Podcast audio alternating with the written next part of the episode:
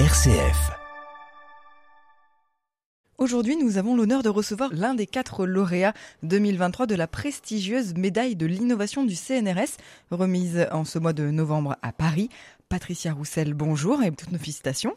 Bonjour. Vous avez été distinguée pour vos recherches sur la peau. Alors tout le monde ne sait pas forcément que la peau est un seul et même très grand organe. Pourquoi est-ce que c'est très important de le savoir? Parce que la peau, effectivement, c'est un grand organe qui fait à peu près 5 kilos et 2 mètres carrés, qui recouvre euh, entièrement notre corps.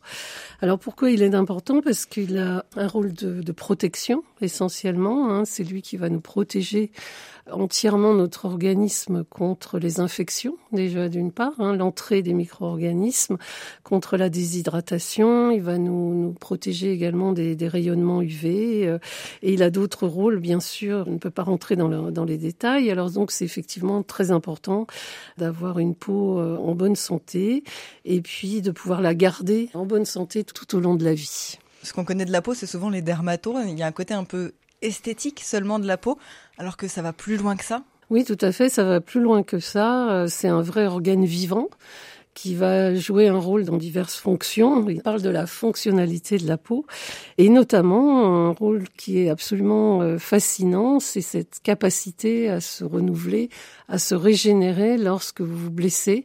Euh, il va y avoir un mécanisme de régénération, de réparation de ce tissu qui va pouvoir se mettre en place pour euh, garder son intégrité et donc pouvoir assurer donc cette fonction de protection. La peau, c'est donc euh, tout un ensemble hein, constitué de tout un monde de cellules, de protéines, de capteurs. C'est très divers. Contrairement à ce qu'on pourrait imaginer, parce qu'on voit de l'extérieur un organe assez uniforme, en fait, euh, eh bien, il présente une grande complexité. Il est constitué de plusieurs compartiments on va avoir à l'extérieur l'épiderme et plus intérieurement le derme et le tissu adipeux en dessous qui joue aussi un rôle dans, dans la fonctionnalité euh, du tissu. Cette grande complexité va résulter en fait de la participation de tout un tas de cellules et euh, d'un grand compartiment cellulaire et d'un compartiment euh, tissulaire, comme on dit, constitué de protéines et de micro-environnements dans lequel vont baigner toutes ces cellules. Vous vous intéressez, vous Patricia, à la cicatrisation de la peau. Comment tout ce petit monde-là, ce micro-monde, se met-il en ordre de bataille face à une plaie? C'est une grande dynamique hein, qui va se mettre en œuvre. L'organisme est vraiment euh, fascinant dans le sens où tout se met en œuvre tout seul, hein, de façon spontanée pour pouvoir réparer. Et euh, même si les choses ont l'air de se mettre en œuvre facilement, finalement, il y a quand même une grande complexité qui existe parce qu'on n'arrive toujours pas à reproduire, nous les êtres humains et les chercheurs encore, de façon euh, scientifique. Euh, le mécanisme de cicatrisation qui se met en place. Et comme je vous le disais, donc toutes ces cellules qui sont présentes vont être activées, vont être informées par des signaux qui vont euh, les instruire et euh, vont se mettre en œuvre tout un tas d'événements coordonnés puisque toutes les cellules entre elles vont communiquer, communiquer avec justement ce micro-environnement, les protéines qui les entourent, pour pouvoir effectuer donc euh, ce mécanisme de réparation tissulaire. Vos recherches ont débuté auprès des Grands Brûlés à Lyon. Sur quelle piste d'études ces travaux vous ont-ils lancé Oui, effectivement, sur les Grands Brûlés qui représentent un type de plaie extrêmement difficile à réparer et qui vont laisser sur les patients des cicatrices euh, assez importantes. Donc c'est vrai qu'un très grand nombre de travaux ont été nécessaires pour pouvoir d'une part déjà euh, comprendre comment ce type de cicatrisation se fait et, les difficultés avec lesquelles le, tissu euh, va se réparer et aussi donc essayer de réfléchir à des solutions thérapeutiques qui vont permettre d'aider à euh, ce processus de réparation. Alors mes travaux ont débuté dans ce domaine, effectivement, euh, à l'époque où on venait d'être mise en place euh, la greffe de feuillets épidermiques pour les grands brûlés. Et c'est vrai que je me suis intéressée à la manière dont ces feuillets pouvaient s'attacher au tissu, au, derme sous-jacent, parce qu'il y avait de grandes difficultés, des problèmes en fait d'attachement, d'adhésion cellulaire.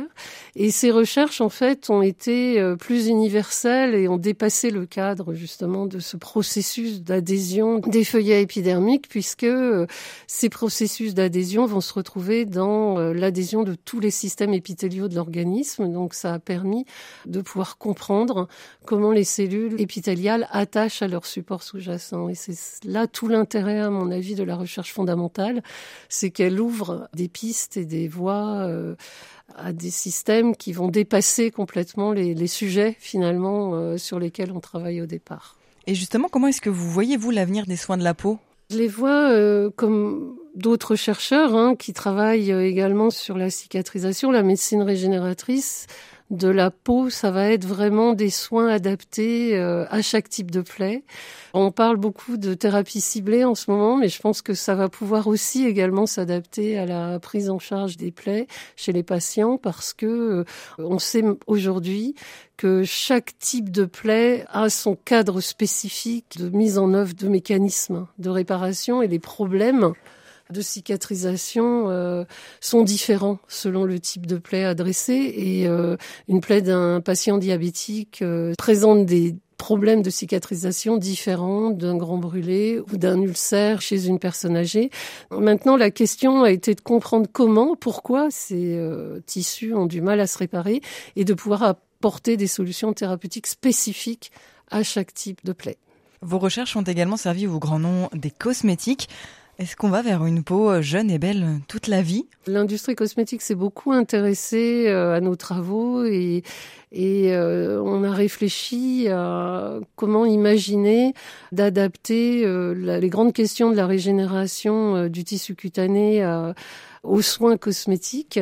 Et c'est vrai que moi, ce qui m'a intéressé dans cette démarche, c'est d'essayer justement de prolonger la santé euh, de la peau et d'être dans une idée de prévention de la peau chez les personnes. Donc, quand on avance euh, au cours de la vie, pour essayer effectivement de garder une bonne santé et de préserver la fonctionnalité de la peau le plus longtemps possible au cours de la vie. Patricia Roussel, merci beaucoup. On rappelle que vous êtes chercheuse au CNRS, au laboratoire de biologie tissulaire et d'ingénierie thérapeutique, un laboratoire de l'université Claude Bernard Lyon 1 et du CNRS, et que vous avez euh, reçu la prestigieuse médaille de l'innovation du CNRS pour vos recherches. Merci Patricia. Je vous remercie.